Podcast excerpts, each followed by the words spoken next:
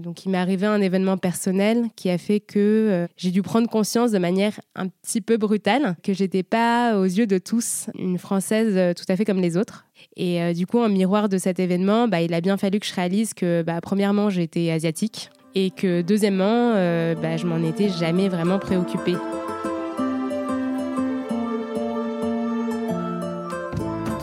Toute ma vie tourne autour de la nourriture, donc je pense que ça c'est assez asiate. En tant qu'asiatique, on nous a longtemps mis dans des cases. Je suis donc euh, française, j'ai été adoptée et je suis d'origine vietnamienne. Je pense que mon attitude, c'est aussi de infiltrer tous les espaces artistiques et créatifs avec nos histoires. Et je suis d'origine sino-cambodgienne. Mais moi, mon attitude, c'est de me raconter en tant qu'asiatique. Bienvenue sur Asiatitude, le podcast qui interroge des personnalités asiatiques de France. Pourquoi Asiatitude? Parce que je pense qu'être asiatique, c'est bien plus qu'une origine. C'est une identité, c'est une fierté, c'est une façon d'être, une attitude ou plutôt des attitudes. Plusieurs choses rassemblent les personnes de la communauté asiatique de France. Nos cultures, nos histoires, mais d'autres sont uniques et propres à chacune et chacun. Je suis Amanda, sino-cambodgienne Tetu, thaïlandaise, de nationalité française je vous emmène à la rencontre d'une personnalité asiatique. Et quelquefois, j'invite une ou plusieurs personnes à discuter d'un thème en particulier dans des épisodes bonus. Pour suggérer des thèmes, des invités ou proposer votre témoignage, envoyez-moi un mail. Toutes les informations sont en description de l'épisode. A tout de suite avec l'invité de la semaine.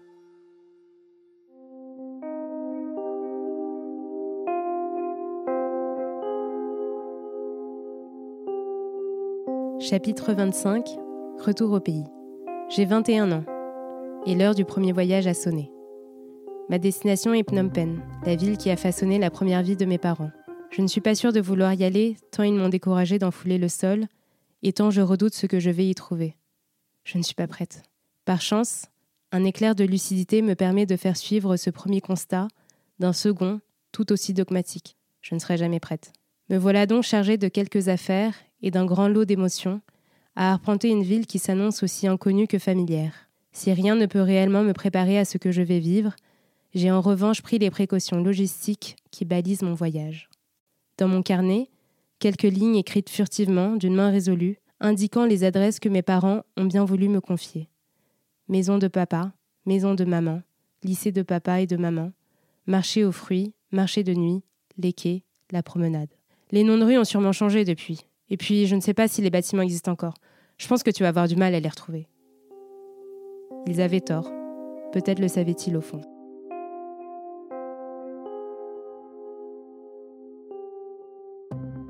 Bonjour Karine, super heureuse de te recevoir sur Asiatitude. J'ai découvert ton compte Instagram Enfant d'immigrés. Est-ce que tu peux nous parler euh, de toi, te présenter euh, sommairement euh, qui tu es, quel âge tu as, tes origines, tes activités? Oui, ça marche. Bah, bonjour à toutes et à tous et merci beaucoup euh, Amanda de me recevoir euh, pour cet épisode. Donc moi je m'appelle Karine, j'ai 32 ans, je vis actuellement à Paris, donc la ville dans laquelle je suis née, et je suis d'origine sino-cambodgienne. Donc, euh, plus précisément, mes parents sont nés au Cambodge et mes grands-parents sont euh, chinois et vietnamiens. Donc, je suis une sorte de melting pot euh, asiatique déjà. Et en ce qui concerne mes activités aujourd'hui, ben, en fait, j'ai plusieurs casquettes. Je suis directrice innovation dans un studio pour lequel j'opère et je conçois des tiers-lieux. J'ai aussi lancé et je dirige aujourd'hui une association pour accompagner des jeunes dans leur orientation scolaire et professionnelle. Et puis, ben, dans mon temps libre, j'écris. Et c'est notamment un travail travers ce biais-là qu'on se connaît.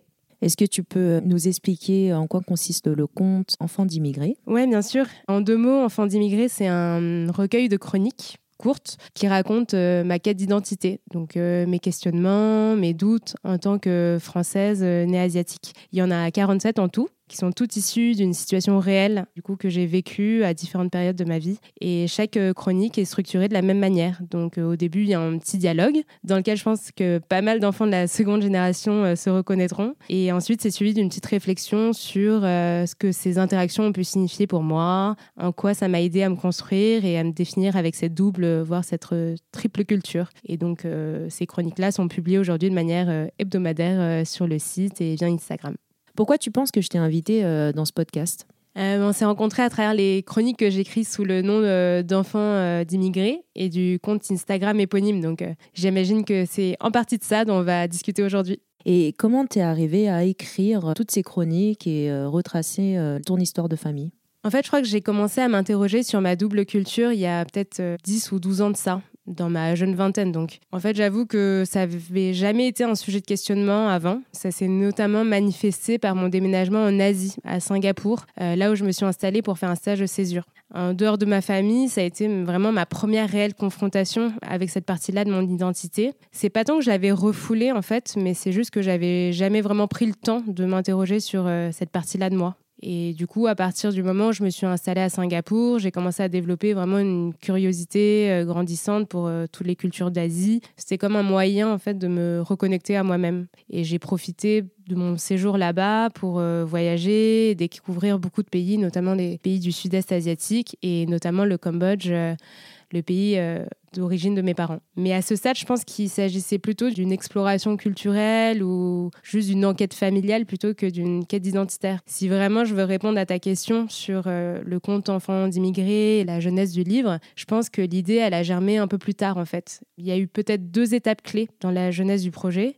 La première, ça a été en 2014 donc il m'est arrivé un événement personnel qui a fait que euh, j'ai dû prendre conscience de manière un petit peu brutale que j'étais pas aux yeux de tous une française euh, tout à fait comme les autres. Et euh, du coup, en miroir de cet événement, bah, il a bien fallu que je réalise que, bah, premièrement, j'étais asiatique, et que deuxièmement, euh, bah, je m'en étais jamais vraiment préoccupée. Et euh, du coup, ça a été une énorme claque euh, pour moi, mais ça a été aussi un, gros déclic. Et à partir de ce moment-là, de cette forme de rejet quelque part, j'ai entrepris un très grand chemin d'introspection pour essayer de comprendre qui j'étais, ce que représentaient ces différentes cultures pour moi, comment je les avais intégrées ou non.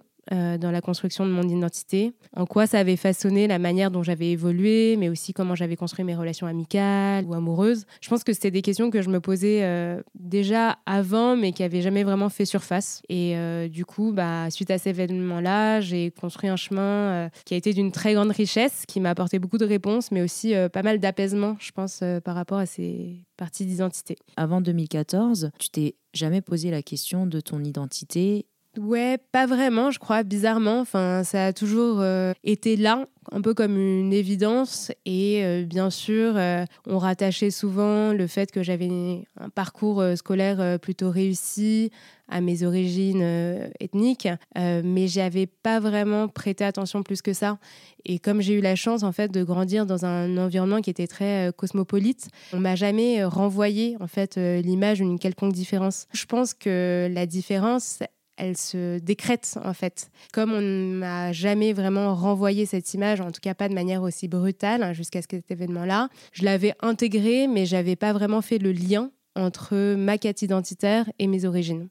Donc dans ce cheminement, dans l'exploration euh, de ton asianité, euh, si je puis dire, quelles difficultés tu as rencontrées? Je pense que la première difficulté, c'est qu'il n'y avait pas vraiment de modèle ou de référence qui m'était accessible. Dans mon entourage, j'ai aussi des amis d'origine euh, asiatique, mais finalement plutôt en minorité. Et ce ne sont pas forcément des sujets qu'on avait l'habitude euh, d'aborder. Donc du coup, je me suis retrouvée un petit peu en perte de repères. Par rapport à ma famille, c'est vraiment une autre génération et je pense que c'était d'autres problématiques d'intégration. On n'a pas forcément les mêmes difficultés, on n'a pas la même éducation et donc je ne pouvais pas non plus complètement m'appuyer sur eux pour résoudre cette quête-là. Donc je pense que la première difficulté, ça a été déjà de trouver des gens avec qui euh, cheminer, parce que faire ce chemin euh, seul, c'est pas forcément évident. Donc je pense que ça, ça a été dur. Et puis une deuxième difficulté, je pense, c'est où faire ce cheminement? Est-ce que vaut mieux le faire en France et de se dire bah, qu'on est français, française et que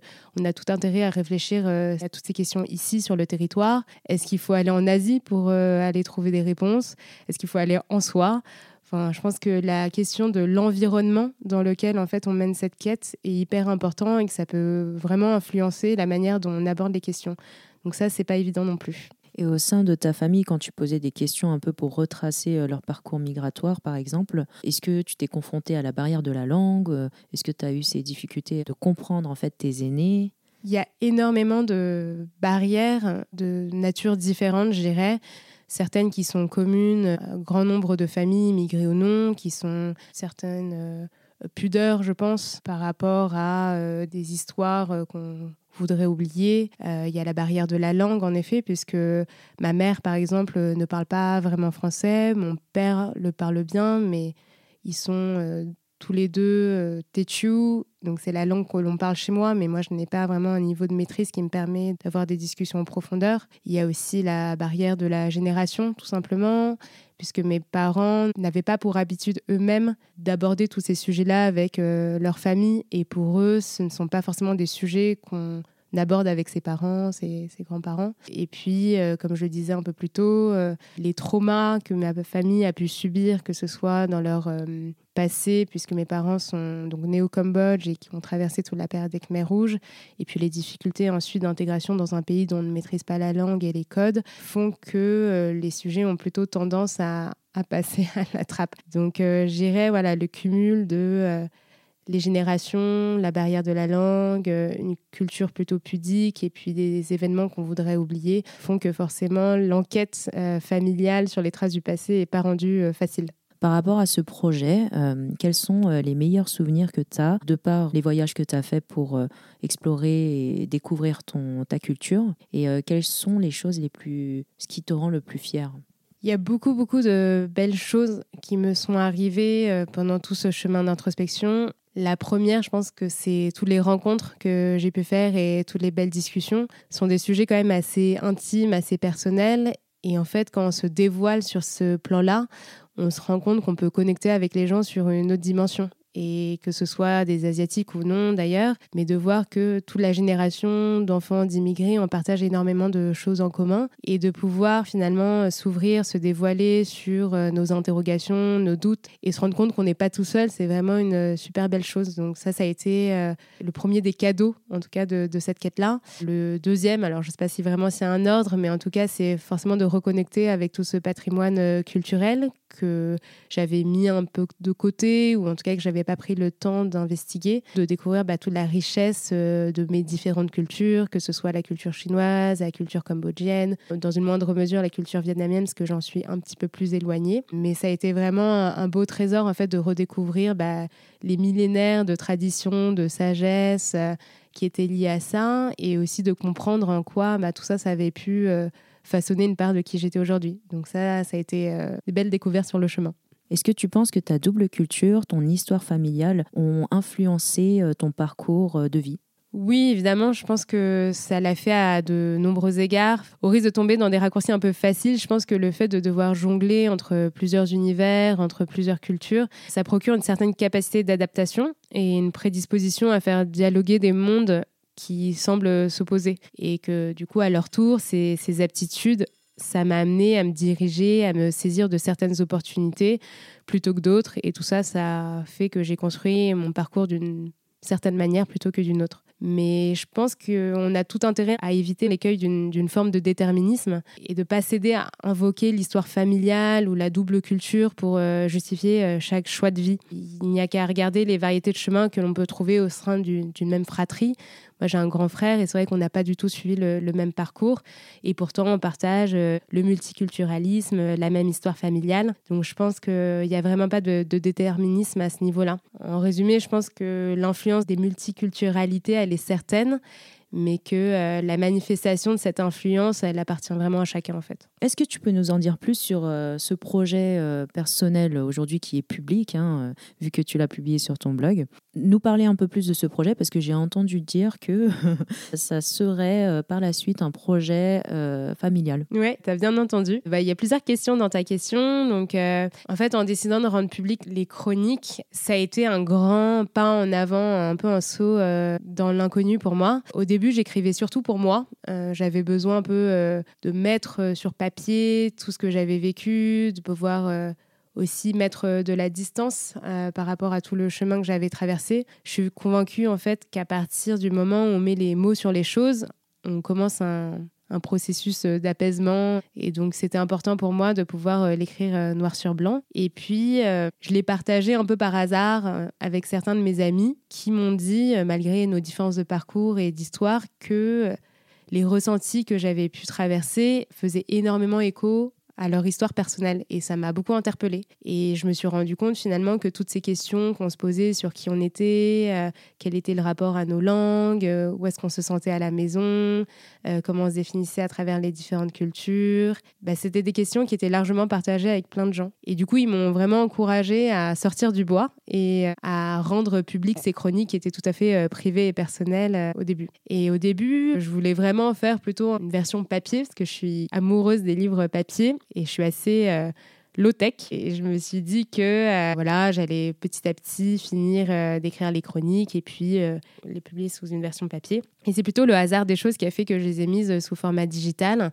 Le risque en fait d'écrire, c'est de jamais s'arrêter, de réécrire sans cesse et sans cesse et sans cesse jusqu'à ce qu'on ait l'impression que le texte soit euh, parfait, chose qui n'existe absolument pas. Et donc le moyen de me convaincre d'arrêter de réécrire, ça a été de les publier. Et je me suis dit, bah, une fois que c'est en ligne, tu sais quoi, il va falloir que tu arrêtes de les réécrire. Donc je dirais que le projet digital, il est venu un peu par hasard, mais c'est euh, un beau hasard parce que en les publiant comme ça au fur et à mesure, ça m'a permis finalement de toucher euh, une petite audience qui euh, a été aussi interpellée par ces textes-là et avec qui j'ai eu des super beaux échanges et ça a donné forcément un écho un peu différent que celui que j'aurais eu en faisant uniquement la version papier.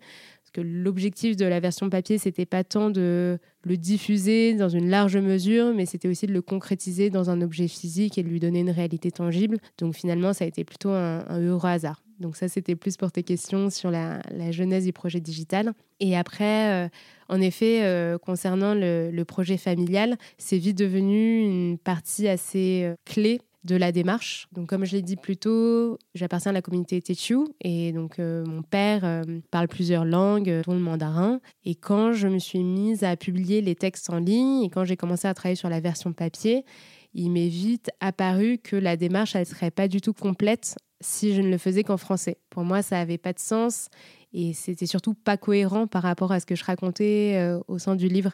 Donc j'avais à cœur que le fond réponde à la forme et euh, j'avais vraiment envie que ces textes soient aussi euh, accessible euh, à des gens qui parlaient chinois, qui lisaient chinois. Et j'ai cherché un moyen de les faire traduire, moi-même ne parlant pas assez bien le mandarin pour le faire par moi-même.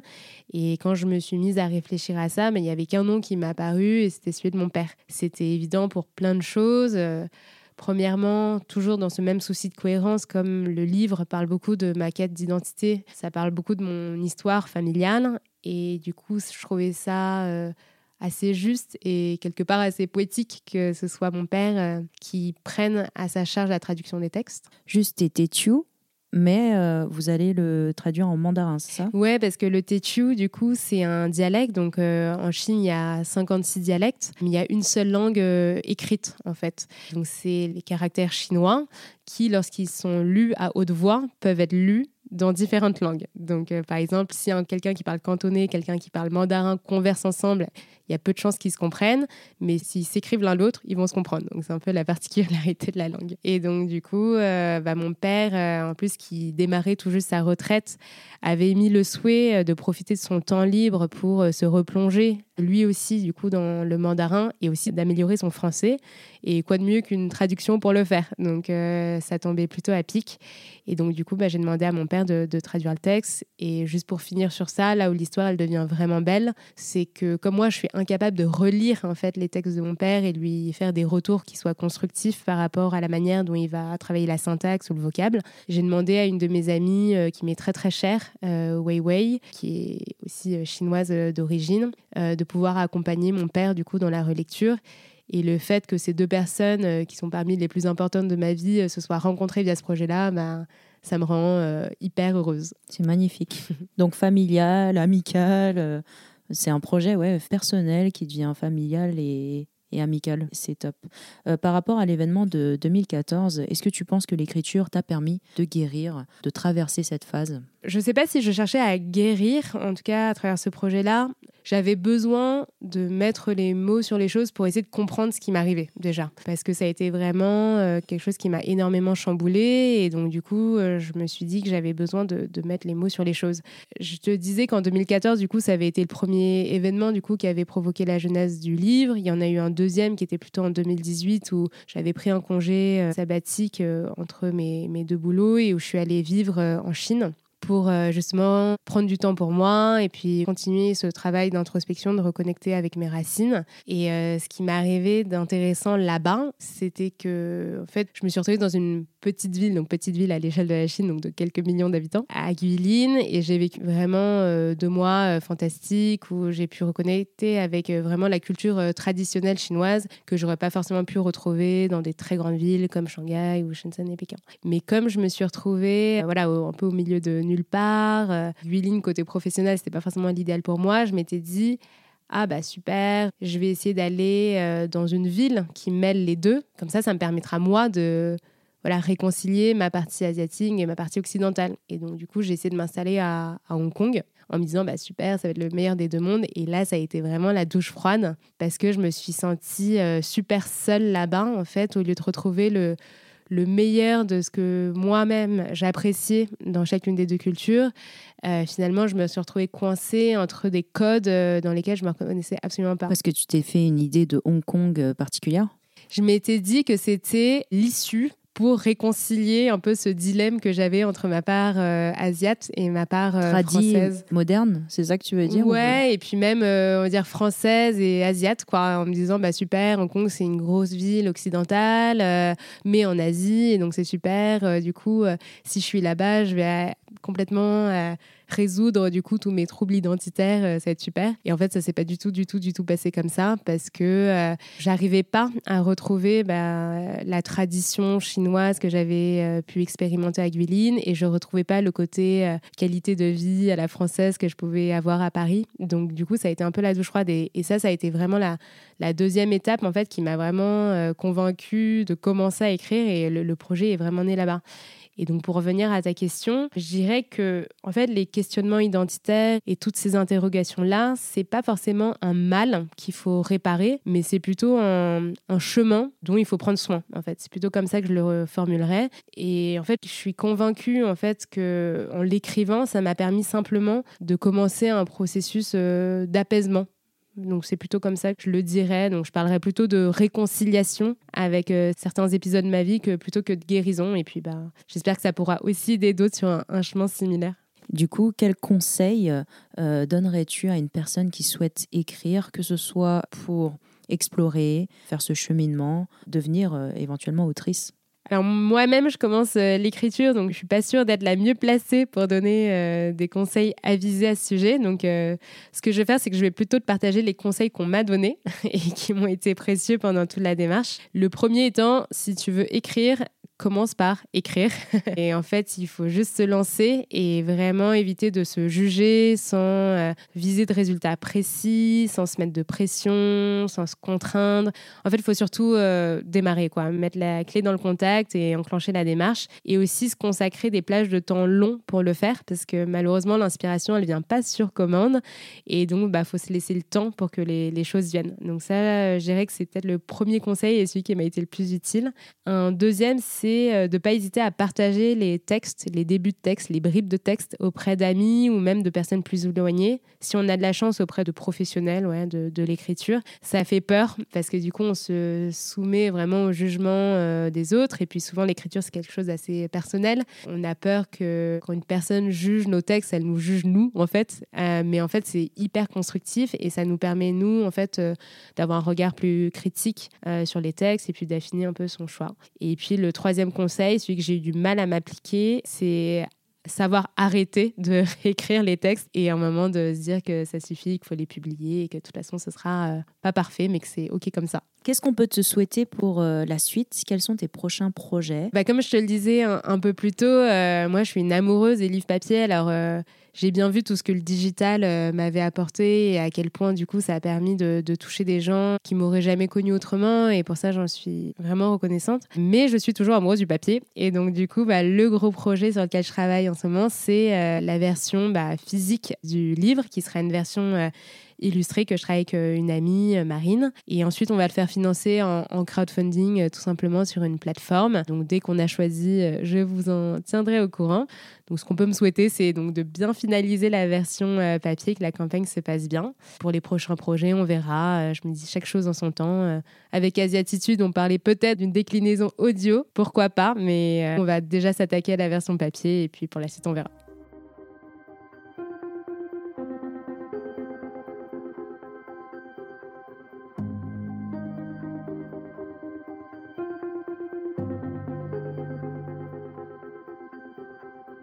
Le temps des retrouvailles était venu.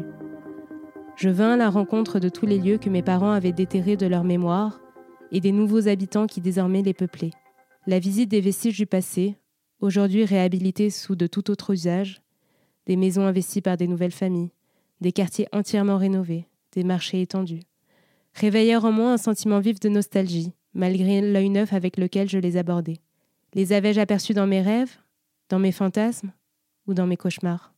L'aisance avec laquelle je parcourais la ville et la facilité avec laquelle je m'entretenais avec les Cambodgiens, toutes deux m'interpellaient. Je me surprenais à m'aventurer dans les rues avec une confiance censée être l'apanage des locaux. Je m'installais avec naturel au comptoir et au tablé, avec l'aplomb d'une habituée. J'abordais les passants, sans la réserve qui en temps normal m'aurait caractérisé. Les quartiers qui m'avaient été si longtemps interdits étaient devenus miens. T'as une belle voix. Merci.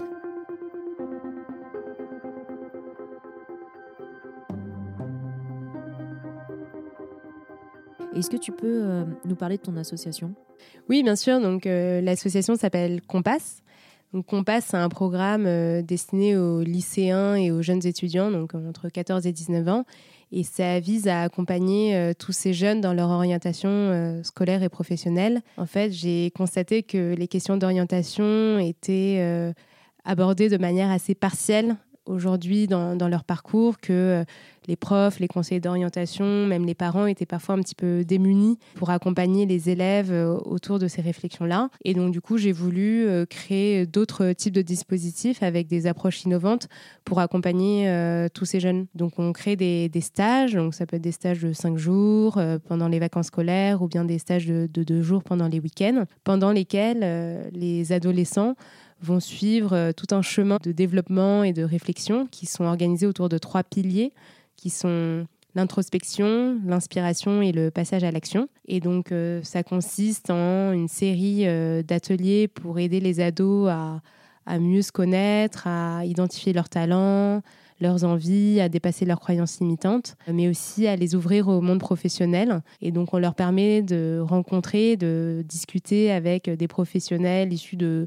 de tout horizon. Donc, ça peut être euh, un chercheur euh, au CNRS, un boulanger, un metteur en scène, un ingénieur, euh, pour qu'ils puissent à la fois échanger avec des personnes qu'ils n'auraient pas forcément eu l'occasion de rencontrer par leur réseau personnel et aussi de démystifier un petit peu les gens qui ont réussi tout en se rendant compte que l'orientation, n'est pas linéaire, mais vraiment faite de, virages. Et à la fin, on complète le tout par des petits stages pratiques pour qu'ils puissent essayer à différents métiers et puis qu'ils puissent se rendre compte euh, concrètement euh, euh, de la réalité et du quotidien d'une profession. Donc voilà, et aujourd'hui, on a accompagné un peu plus de, de 200 jeunes un peu tous les statuts, toutes les origines, tous les parcours scolaires. Et c'est une belle diversité du coup qui s'est nouée autour de ce programme-là.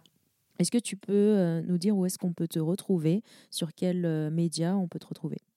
Oui, bien sûr. Alors, euh, vous pouvez me retrouver bien évidemment sur le, blog sur lequel sont publiées l'ensemble des chroniques, donc www.enfantsdimmigrés.fr, donc enfants au singulier et immigrés au pluriel, et sur le compte Instagram enfants.d'immigrés simplement. On termine cet épisode avec notre question phare. C'est quoi ton asianitude à toi? C'est une question difficile. Je ne sais pas si je peux rattacher une de mes attitudes ou un de mes comportements spécifiquement à mes origines asiatiques, mis à part le fait que toute ma vie tourne autour de la nourriture, donc je pense que ça c'est assez asiate. Mais euh, blague à part, je pense que ce que j'essaie de faire en tout cas, c'est de faire découvrir la richesse euh, de la culture asiatique, du moins ce que moi j'en connais, euh, à mes proches, à ma famille, à mes amis, et à toujours essayer d'élargir les regards que les gens peuvent porter sur ces cultures euh, à chaque fois que j'en ai l'occasion. Donc, euh, je dirais que c'est ça mon asianitude.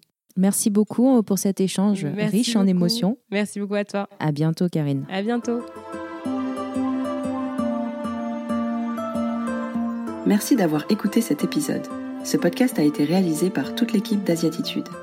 Amanda, animatrice, Mélanie, productrice et réalisatrice, Alice, ingénieure du son. Si vous aimez ce podcast, vous pouvez lui envoyer de la force en vous abonnant, en en parlant autour de vous, en nous laissant un commentaire sur Apple Podcast et une petite note, et ou des petits mots d'amour par email ou sur les réseaux sociaux. Tout ça, ça nous permet de nous soutenir et surtout de faire découvrir le podcast, ses thèmes, ses invités à un maximum de monde. Alors merci beaucoup pour vos partages et à bientôt pour le prochain épisode.